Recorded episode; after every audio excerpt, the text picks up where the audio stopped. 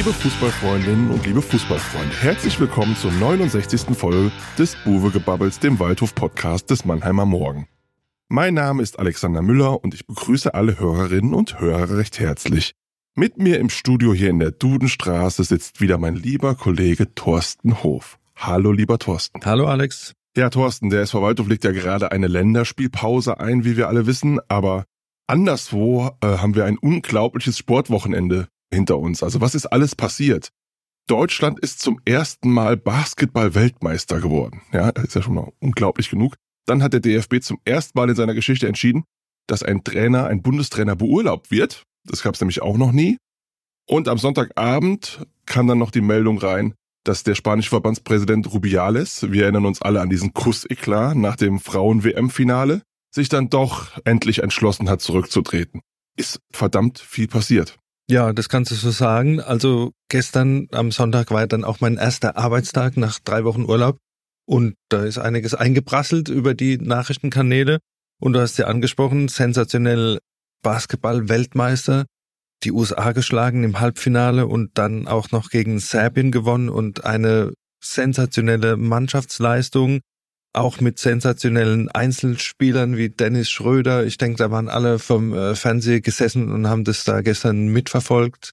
Und ja, das war, war Sporthistorie, Sportgeschichte wurde da geschrieben. Das hat sogar noch das Eishockey Silber getoppt. Ne? Das war ja fast kaum möglich, das zu toppen. Ein bisschen, ein bisschen Wasser in den Wein vielleicht. Auch da haben wir gesehen, die USA hat ja nicht mit der Topmannschaft gespielt. Für die zählt ja eigentlich immer dann nur Olympia, ne? wenn dann halt die großen Jungs dann auch mitkommen. Die wollen sich dann auch mal die olympische Medaille umhängen. Die USA hat dann auch das Spiel Platz drei gegen Kanada verloren was das vielleicht so ein bisschen einordnet, dass der eigentliche Top-Favorit nicht mit seiner Top-Mannschaft angetreten ist und die USA als Basketball-Top-Nation eigentlich entscheidet, wer Weltmeister wird oder nicht. Aber du musst halt da sein in der Situation und die Deutschen haben ihre Chance genutzt.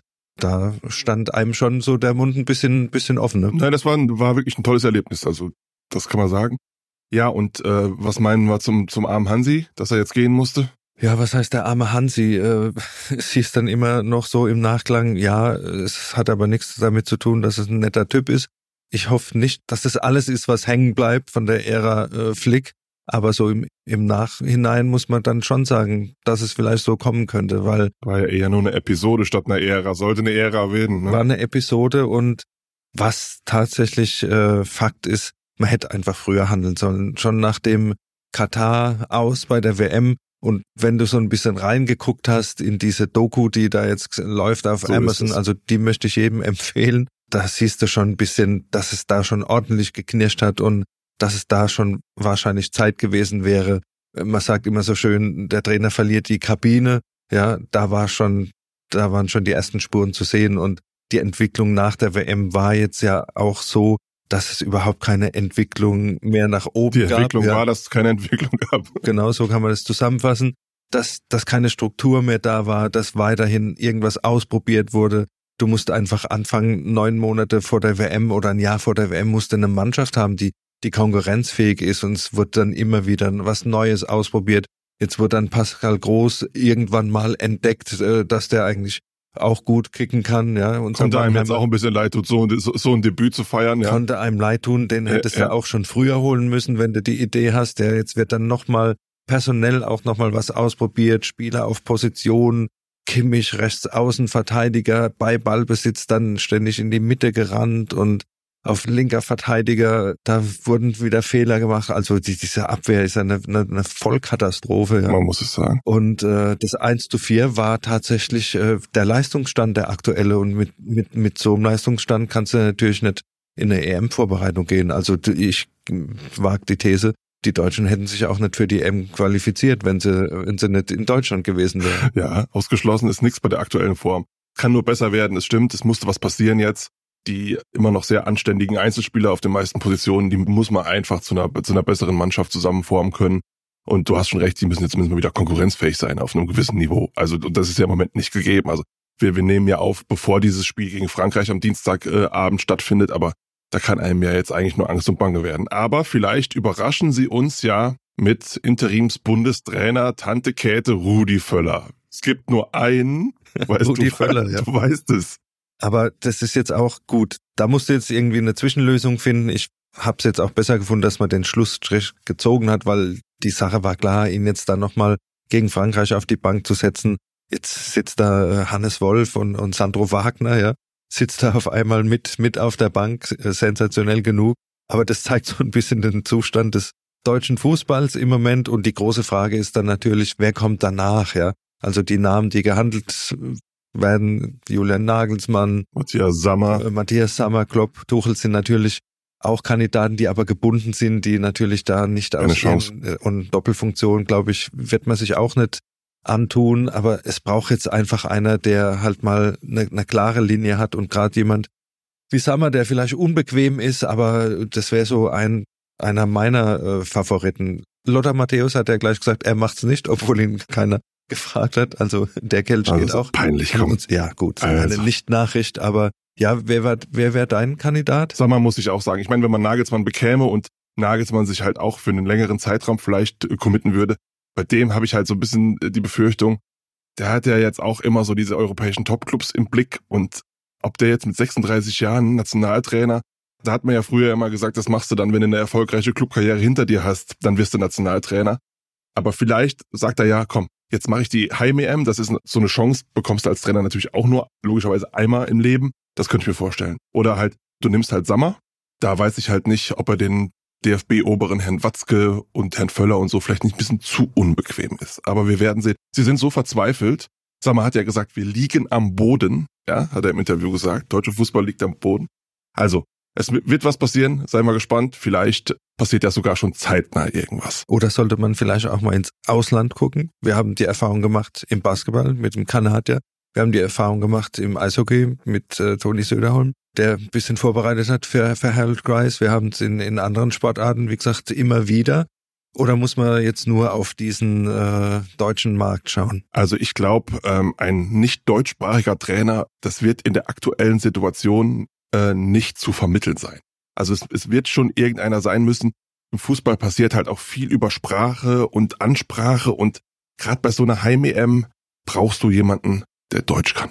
Ja, aber danach? Wie gesagt, danach mit dem richtigen Konzept kann ich mir das schon vorstellen. Also ich meine, wenn du mal nach Leverkusen guckst mit Xabi Alonso, der konnte jetzt auch nur gebrochen Deutsch, als er, als er jetzt äh, seinen Trainerjob in Leverkusen angetreten hat.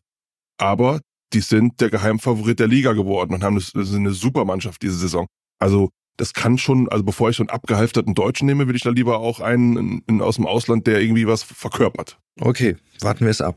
Ja, kommen wir von der Nationalmannschaft zurück in die dritte Liga und zurück zum SV Waldhof. Da gibt's ja auch einiges zu berichten, seit wir zum letzten Mal hier äh, saßen. Das war nach dem 3 zu 2 gegen Halle. Und diesen Sieg haben sie ein wenig veredelt mit dem ersten Auswärtssieg der Saison, Thorsten. 3 zu 1 in Münster. Zwei Siege am Stück, sieben Punkte, Platz neun. Das hört sich doch so an, als wären sie in der Saison angekommen, endlich. Ja, das ist auch mein Eindruck. Ich hatte ja ein bisschen Sorgen, als ich in Urlaub gegangen bin, dir das äh, zu überlassen. Wie gesagt, äh, hast du gut gemacht, zwei Siege in Folge und äh, ich würde auch sagen, jetzt ist so dieser dieser erste Druck weg, der sich so ein bisschen aufgebaut hat nach dem Saisonstart, wo ja doch schon ein bisschen Luft nach oben war, ergebnistechnisch vor allen Dingen. Ein paar Sachen auch ein bisschen unglücklich gelaufen sind und ja, jetzt haben sie sich so ein bisschen freigeschwommen und auch so mit Blick auf das nächste Programm macht es so ein bisschen äh, Mut, dass man tatsächlich jetzt da sich vielleicht dann auch in den Top Ten so ein bisschen festsetzen kann und dass sich die Mannschaft auch mehr findet. Da hatte ich den Eindruck jetzt auch. Ich muss sagen, ich habe jetzt nur die Zusammenfassung gesehen von dem Spiel in Münster, aber das war relativ passabel. Auch die die Torausbeute und die Effektivität war da. Insofern, du warst vor Ort. Äh, wie würdest du das nochmal zusammenfassen? Ja, ganz grundsätzlich war das natürlich erstmal die Erleichterung natürlich riesig, weil äh, der erste Auswärtssieg ist gelungen der Saison und zwar schon am, beim dritten Auswärtsspiel. Du erinnerst dich ja vielleicht auch an, an, die, an die vergangene Spielzeit noch. Da haben sie es ja, äh, haben sie ja das Kunststück fertiggebracht, eine ganze Hinrunde zu spielen, ohne auswärts zu gewinnen. Und haben sie dann sich die äh, regelmäßig die Reisen auswärts im wahrsten Sinne des Wortes abgeholt. Von dem her war das halt erstmal schon mal äh, sehr wichtig. Die Leistung, äh, wenn du mich danach fragst, war eine solide, gute Auswärtsleistung. Sie hatten mal so eine, sagen wir mal, so eine Schwächephase in der ersten Halbzeit, wo Münster dann eventuell auch bei ein, zwei Chancen hätte in Führung gehen können. Dann hat Fridolin Wagner in der Nachspielzeit der ersten Halbzeit mit einem schönen Schlenzer ins lange Eck des 1-0 geschossen. Und von da an lief eigentlich alles in Richtung Waldhof. Sohm hat auf 2-0 erhöht. Und das Wichtigste war dann, dann hat Münster einen Elfmeter bekommen. Krudowski hat es 1-2 gemacht. Das war so um die 60. Minute rum. Und da musste man ja schon befürchten mit den Erfahrungen aus den vergangenen Spielen, oh, oh, oh, jetzt fangen sie wieder an zu wackeln. Und genau das ist eben nicht passiert. Jesaja Hermann ist dann eingewechselt worden und hat äh, noch ein Joker-Tor geschossen, das 3-1. Und damit war das Spiel dann eigentlich auch beruhigt, muss man sagen. Also sie hätten sogar bei einigen Konterchancen sogar noch das vierte oder fünfte Tor schießen können. Also von daher eine sehr stabile, äh, ordentliche Auswärtsleistung. Einschränken muss man sagen, wenn man sich die Münsteraner angeguckt hat, was die so angeboten haben in dem Spiel. Also ein Kandidat fürs obere Tabellendrittel sind die wahrscheinlich auch nicht. Die werden sich wahrscheinlich auch als Aufsteiger eher so im unteren Bereich aufhalten. Also das ist so das Leistungsvermögen. Dementsprechend musstest du da wahrscheinlich auch mal einen Dreier holen. Ja, aber wie gesagt, vor dem Hintergrund, wir hatten in der vergangenen Saison ja oft genug Spiele, wo man gerade solche Mannschaften trotz einer Führung wieder äh, ins Spiel reingeholt hat, äh, Flattern gekriegt hat, äh, regelmäßig auseinandergefallen ist und äh, ich erinnere nur an das Spiel gegen Meppen, ja, die bekanntermaßen dann abgestiegen sind und da jetzt auch nicht so viel angeboten hatten sogar äh, der Waldhof ja da in Führung gegangen ist und dann mit einem 2 zu 6 nach Hause fährt. Also macht mir ein bisschen Hoffnung, dass wir solche Spiele vielleicht dieses Jahr nicht unbedingt sehen und das Thema Auswärts, schwarze Auswärtsserie, Hinserie ist jetzt erstmal vom Tisch. Äh, ist natürlich nicht gesagt, dass es jetzt hier ständig äh, so weitergeht, aber zumindest mal hast du das aus dem Hinterkopf und wirst nicht dauernd danach gefragt und so weiter. Ja, das sind ja auch so ein bisschen psychologische Dinge, die sich dann aufbauen können im Verlauf von so einer Runde. Und da ist jetzt ja schon mal ein bisschen der, der Druck aus dem Kessel. Vielleicht ein kleiner Exkurs von mir. Du hast ja mitbekommen, Ernst Mittendorf ist ja bei, bei Meppen dann abgetreten in dieser Saison, nachdem es auch der Start in der Regionalliga nicht, nicht so ganz geklappt hat. Und er ist jetzt zurück nach Afrika gegangen. Er ist jetzt Vereinstrainer in, halte ich fest, in Tansania. Da gibt's eine Liga. Ja, die haben, in Tansania gibt's auch eine Liga. Die haben auch, die haben auch Kühe. Die werden aber anders als im Emsland nicht von den Bauern gepflegt, sondern von den Maasai. Das ist der Unterschied. Da hast du wieder was gelernt. Ja, da habe ich wieder was gelernt. Ich habe nur den Abschied von Ernst Mittendorf noch mitgekriegt, äh, wo er relativ gefrustet war. Er hat gesagt, er braucht kein, äh, keine Amateure. Keine Amateure, das Laufen beibringen und so weiter. Also ob da in Tansania, ob es da so viel besser ist, da war ich jetzt auch mal ein Fragezeichen dran. Aber, aber das Klima ist wahrscheinlich durchgehend ein bisschen äh, heiß. Am Kilimanjaro oben ist ein bisschen kühler, aber ansonsten ist es äh, sehr heiß in Tansania. Aber wir kommen ins Plaudern. Wir kommen ins Plaudern. Ja, ähm, die Länderspielpause ist vielleicht auch mal eine ganz gute Gelegenheit, äh, darüber zu reden, Thorsten. Wie ist eigentlich der Weg des SV Waldhof? Mal ein bisschen grundsätzlicher zu werden. Wie ist der Status quo? Wohin entwickelt sich der Verein? Was ist da dein Eindruck? Wie sieht es im Moment aus beim SV Waldhof? Vielleicht auch mal ganz, nicht nur aufs Sportliche bezogen, sondern auch ein bisschen außenrum. Ja, also generell gesagt, wir haben jetzt das fünfte Jahr dritte Liga, ist eigentlich auch ein guter Zeitpunkt, um mal so ein bisschen Bilanz zu ziehen. Äh, zuletzt war ja so ein bisschen der Anspruch, oben ranzuschnuppern, oben anzuklopfen. Oder es war auch die klare Aussage, der Aufstieg soll her. Jetzt haben wir im fünften Jahr dritten Liga so eine, ja, wie soll man sagen, so eine Phase der Konsolidierung irgendwie, ja. Also sportlich äh, wurde jetzt weiterhin kein klares Ziel ausgegeben. Es wurde nur gesagt, man versucht sich zu verbessern. Da, wo man im letzten Jahr Defizite hatte, ein bisschen sich zu stabilisieren vielleicht auch mal eine Basis zu schaffen, von der aus man dann wieder den nächsten Schritt gehen kann. Ich denke, das äh, Ziel zweite Liga ist weiterhin vorhanden. Allerdings wird es jetzt nicht mehr so offensiv ausgegeben, sondern man versucht jetzt auch mal, auch was den Kader betrifft, hier längerfristig ein bisschen was aufzubauen, auf dem man dann den nächsten Schritt äh, setzen kann. Die andere Sache ist natürlich auch die wirtschaftliche Seite, die man sich da ein bisschen anschauen muss. Und da kommen solche Dinge wie, wie Stadion mit ins Spiel, ja. Wir hatten ja dann vor der OB-Wahl wurden ja klare Aussagen getätigt, dass absolut ein neues Stadion her muss. Und zwar ein neues Stadion, anderswo als da, wo es jetzt steht. Ja, also kein Umbau, sondern wie gesagt ein Neubau. Es gab ja dann auch Signale vom neuen äh, Oberbürgermeister Christian Specht, dass die Gutachten, die da in Auftrag gegeben wurde von der alten Stadtspitze, dass sie ein bisschen schnell vielleicht auch äh, übers Knie gebrochen wurden und dass man jetzt vielleicht noch mal ein bisschen genauer hinschaut. Also er lässt sich das so ein bisschen offen. Klar, die Verhältnisse im Gemeinderat sind noch so, wie sie sind. Also da sehe ich noch keine Mehrheit für ein neues Stadion, aber da steht ja demnächst dann auch mal eine neue Wahl an und wenn sich da die Verhältnisse ein bisschen verschieben sollten, darf man das glaube ich nicht ausschließen, dass da auch von politischer Seite es ein bisschen in die Richtung gehen könnte. Was mir da allerdings, wie gesagt, so ein bisschen aufstößt, ist, dass man äh, das Pferd vielleicht von der falschen Seite aufzäumt, ja, dass auch von Vereinsseite gesagt wird, es gibt nur die zweite Liga mit dem neuen Stadion und nicht vielleicht, dass man versucht, äh, in die zweite Liga und das Ganze dann ein bisschen parallel angeht. Manche Vereine wären, wären froh um so ein Stadion, das äh, der SV Waldorf hat. Gerade der nächste Gegner, zum Beispiel SSV Ulm, denkt auch äh, vom Standort her Richtung äh, gehobenen Profifußball und hat sicher auch das Potenzial von der Wirtschaft, äh, die da versammelt ist. Aber wenn du dir das Stadion anguckst mit Laufbahn außenrum und ja, wir haben das ja in der Regionalliga gesehen, das ist nochmal ein ganz anderes Level, ja. Da kann ich es noch ein bisschen eher nachvollziehen. Ich finde einfach die Sache, dass man der Politik und allen anderen so ein bisschen die, die Pistole auf die Brust setzt, so nach dem Motto, es kann nur weitergehen, wenn wir ein neues Stadion kriegen. Ja, ja, das äh, bringt so ein bisschen so, ein so ein Vibe rein, der vielleicht. Äh ich finde das auch sehr bemerkenswert, muss ich sagen. Also ich finde, äh, ich, ich bin einerseits äh, bei dir, dass ist natürlich erstmal ein legitimes Ziel für den SV Waldhof, auch von der Vereinsspitze zu sagen, wir brauchen ein neues Stadion. Da kann man nichts gegen sagen. Natürlich kann man mit Logenvermarktung und so, kann man seine Einnahmesituation natürlich erheblich verbessern. Erstmal Punkt eins. Punkt zwei, was ich ein bisschen unlauter finde und eigentlich auch nicht akzeptabel ist, dass da jetzt so eine, so eine Verbindung hergestellt wird, wie du das auch schon angedeutet hast, dass gesagt wird, wir können nur noch sportlich erfolgreich sein, wenn wir ein neues Stadion bekommen. Und äh, die Verbindung existiert ja nur begrenzt. Also es gibt ja auch viele Vereine, ich sag nur Holstein Kiel, die sind in die zweite Liga aufgestiegen und haben sich in der zweiten Liga etabliert mit einem Stadion, das verglichen mit dem Karl-Benz-Stadion eher eine Bruchbude gewesen ist. Also sprich, was du sagst, es wird halt die Bedingung, wir brauchen ein neues Stadion, um im Profifußball überhaupt existieren zu können, so eine Art Drohkulisse. Und wenn wir kein neues Stadion bekommen, dann könnten wir auch darüber nachdenken, ob wir als, als Familie Beetz uns sogar zurückziehen beim SV Waldhof. Und, und jeder weiß, wenn das passieren würde, wo der SV Waldhof dann künftig wieder spielt, und zwar nicht im Profifußball. Das halte ich für ein bisschen problematisch, um es mal zurückhaltend zu formulieren. Das finde ich, auch, finde ich auch nicht korrekt. Der Wunsch, ein neues Stadion zu bekommen, ist in Ordnung. Und wenn man das in Kooperation äh, mit der Stadt macht und alle Optionen abwägt und da alle Seiten am Ende mit einer Lösung zufrieden sind, dann ist es ja in Ordnung.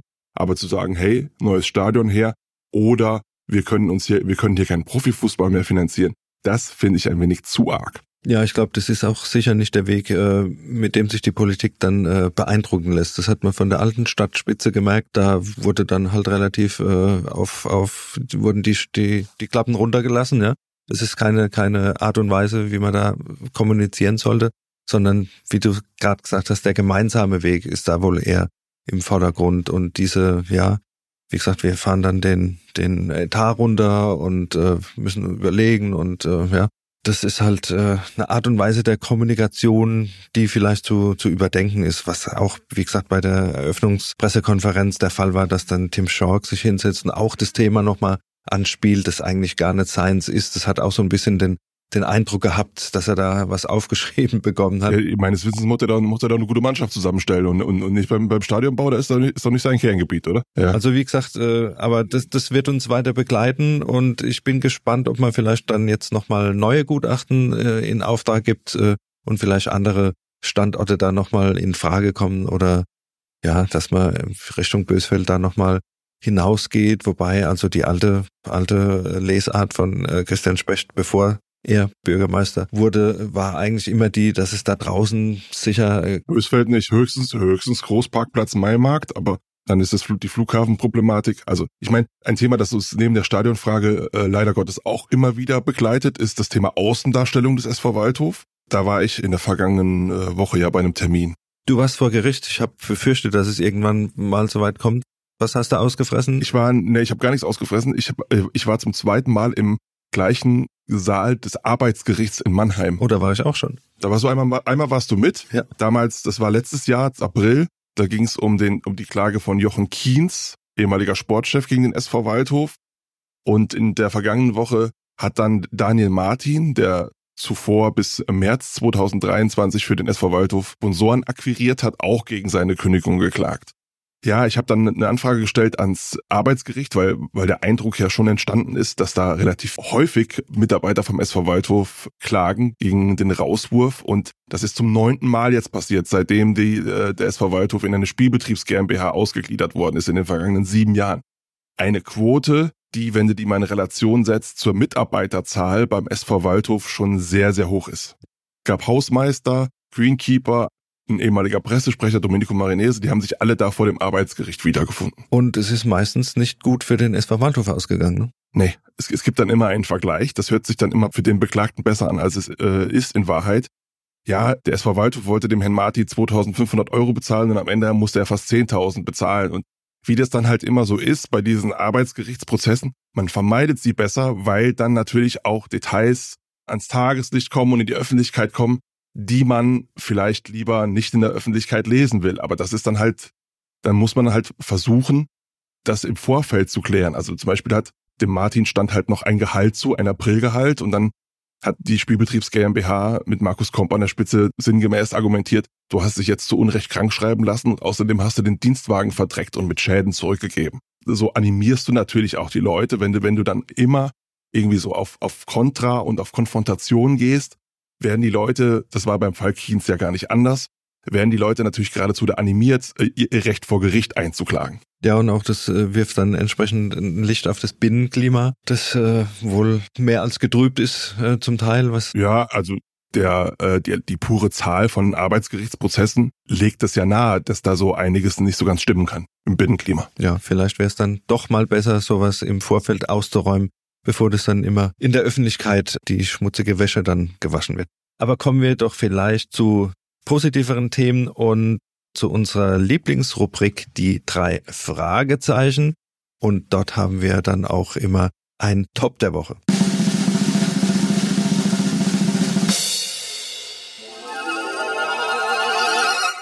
Ja, er gehört zu denjenigen, die beim SV Waldhof vor allem in der vergangenen Saison gerne und oft kritisiert worden sind, teils auch zu Recht.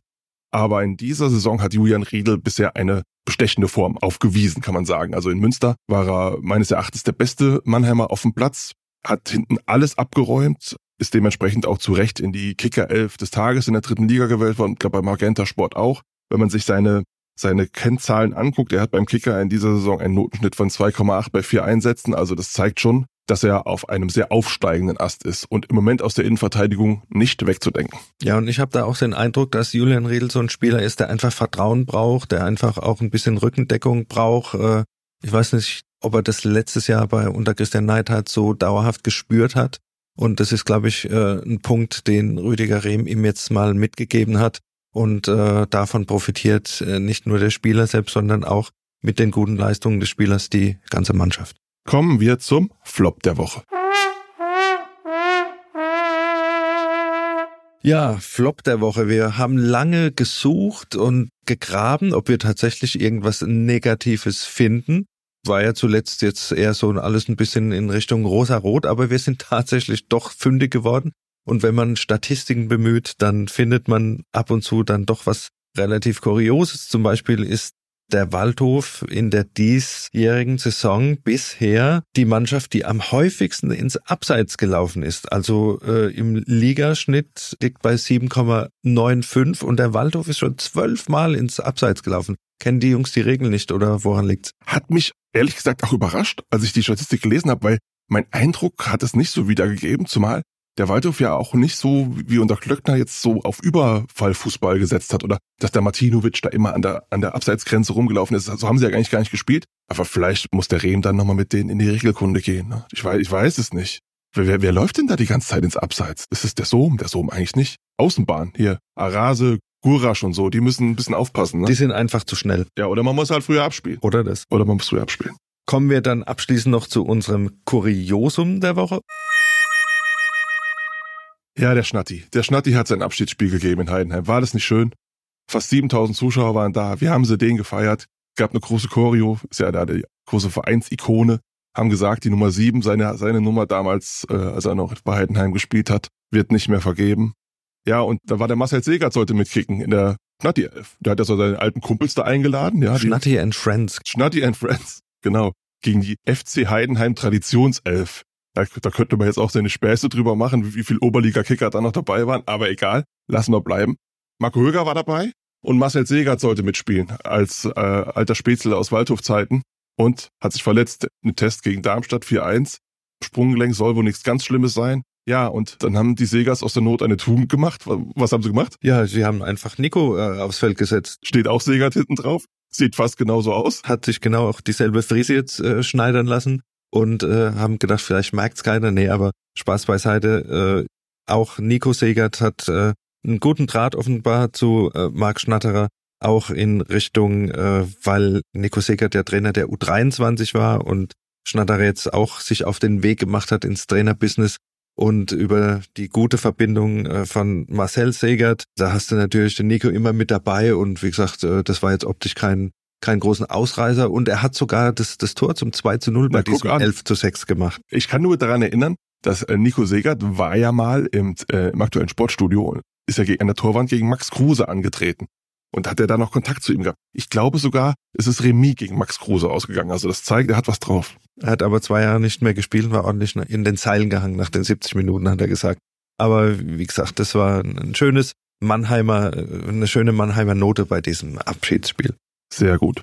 Kommen wir zum Ausblick auf die beiden kommenden Wochen. Am nächsten Sonntag äh, nimmt die Drittliga ihren Spielbetrieb wieder auf und äh, ins Karl-Benz-Stadion kommt der SSV Ulm. Du wirst dir das Spiel anschauen, hast dich auch mal ein bisschen über den Gegner schlau gemacht. Ja, ich habe mich ein bisschen schlau gemacht und äh, man muss sagen, dem äh, SSV Ulm kann man bisher ein gutes Zeugnis ausstellen. Als Aufsteiger in der dritten Liga stehen sogar einen Platz vor dem SV Waldhof auf dem siebten Rang, haben jetzt mittlerweile acht Punkte schon eingefahren, zwei Siege, zwei Unentschieden, eine Niederlage. Und auch wenn man sich die Ergebnisse ein bisschen genauer anschaut, zum Auftakt ein 1 zu 1 gegen die hochgehandelten äh, Saarbrücker, dann gab es einen 1 zu 0 Sieg gegen Zweitliga-Absteiger Bielefeld. Und zuletzt ein 3-0 gegen den VfB Lübeck, gegen den der SV Waldhof ja bekanntermaßen zu Hause 2 zu 2 gespielt hat. Also das sind paar Ergebnisse, die aufhorchen lassen und äh, die auch, glaube ich, so in das Muster von Ulm dann reinpassen. Sie sind als Aufsteiger angetreten, um die Klasse zu halten, haben jetzt keinen keinen Star, der so ein bisschen auffällt, sondern machen das über das Kollektiv, versuchen die Euphorie mitzunehmen. Das geht so ein bisschen Richtung Elversberg, natürlich nicht in Richtung Durchmarsch, aber zumindest äh, eine sehr solide Truppe, die eingespielt wirkt und die man auf keinen Fall unterschätzen sollte. Und ich glaube, das Ziel Klassenerhalt ist auch gar nicht so weit von der, von der Realität weg. Also von den Aufsteigern, wenn man die sich anschaut, denke ich, Ulm ist die Mannschaft, die da das meiste Potenzial hat. Es ist auch so, diese Aufsteiger aus der Regionalliga Südwest, äh, das zeigt eigentlich, dass es mit die stärkste Regionalliga-Staffel ist. Da fangen wir an mit Waldhof 2019, Saarbrücken, Elversberg die haben alle eine gute Rolle immer gespielt. Also das ist, da, da war selten jemand dabei, der dann irgendwie unten drin stand. Also ich glaube auch, dass die werden jetzt auch keine großen Bäume nach oben ausreißen, aber die werden so im, im gesicherten Mittelfeld aufschlagen und das ist in der dritten Liga als Aufsteiger schon verdammt viel wert. Ja, man muss vielleicht dann auch noch ein bisschen in die Historie gehen bei SSV Ulm. Du meinst den Drecksspatz? Nein, soweit will ich noch gar nicht. Da kommen wir zum Schluss drauf. Auf jeden Fall, diese Anekdote muss natürlich noch sein.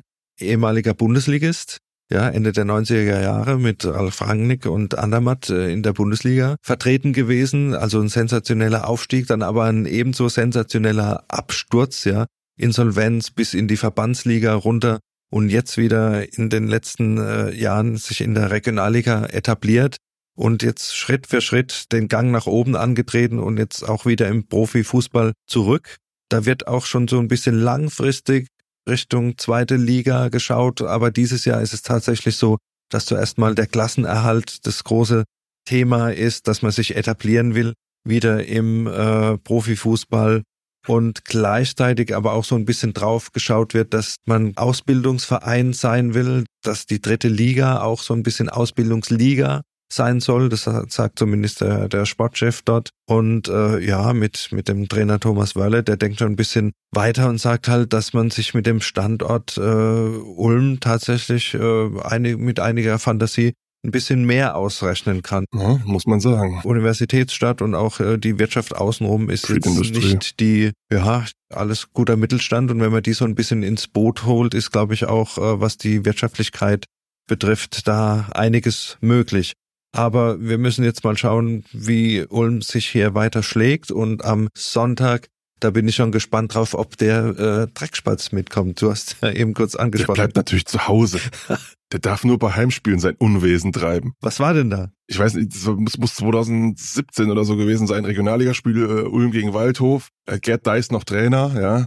Und ähm, da hat sich das Ulmer Maskottchen, der Spatz, ja, die haben ja so einen Spatzen in so, einem in so ein Kostüm gesteckt, der hat sich halt hinter die Waldhofbank gestellt und hat halt in der ersten halben Stunde nur den Dice provoziert, hat immer gerufen, heute verliert ihr und dann ist Ulm in Führung gegangen und dann hat er noch gerufen, siehst du, jetzt geht das Spiel weg und so. Und der Dice hat hinterher nur gesagt, ich glaube, ich glaub, die haben sogar 2-1 verloren dann am Ende, der Dice hat hinterher nur gesagt, Zitat, dieser Drecksspatz, ja, der konnte froh sein, dass ich mit dir nicht mal vorgeknüpft habe. Also der, der war äh, nicht so gut auf den zu sprechen. Also man sieht, am Wochenende ist ein bisschen Rache auch. Rache am Spatzen. Rache am Spatzen, ja. Und äh, da wären wir schon bei unserem Tipp. Wie geht's aus? Ich würde sagen 2 zu 0 und Ja, komm ja auf, zu 0. Nein, und damit feiert der, der Waldhof tatsächlich sein erstes Spiel in dieser neuen Saison ohne Gegentor. Ja gut. 2-1, also zu 0 glaube ich nicht dran. Das will ich erst sehen, bevor ich es glaube. Ich werde auf jeden Fall alles geben. Dann sind wir ja froh. Ja, das war's auch schon wieder mit der heutigen Folge und wir freuen uns auf euer Feedback und weitere Ideen. Schreibt am besten an podcast.mannheimer-morgen.de und folgt uns auf Facebook oder Instagram. Lasst uns ein Abo da, damit ihr auch in Zukunft keine Folge mehr verpasst. Der Mannheimer Morgen bietet übrigens auch noch einige andere hörenswerte Podcasts an, zum Beispiel den Adlercheck mit unserem Kollegen Christian Rotter und Philipp Köhl, Mensch Mannheim mit Carsten Kamholz oder unseren täglichen Nachrichtenpodcast Mannheim Kompakt. Hört mal rein. Diese Folge wurde wieder produziert von unserem Podcast-Spezialisten Micha Krumpe. Tschüss, bis zum nächsten Mal, wenn wir uns wieder melden. Am 27. September nach dem Spiel in Saarbrücken sagt Alex Müller. Und Thorsten Hof. Ein Podcast des Mannheimer Morgen.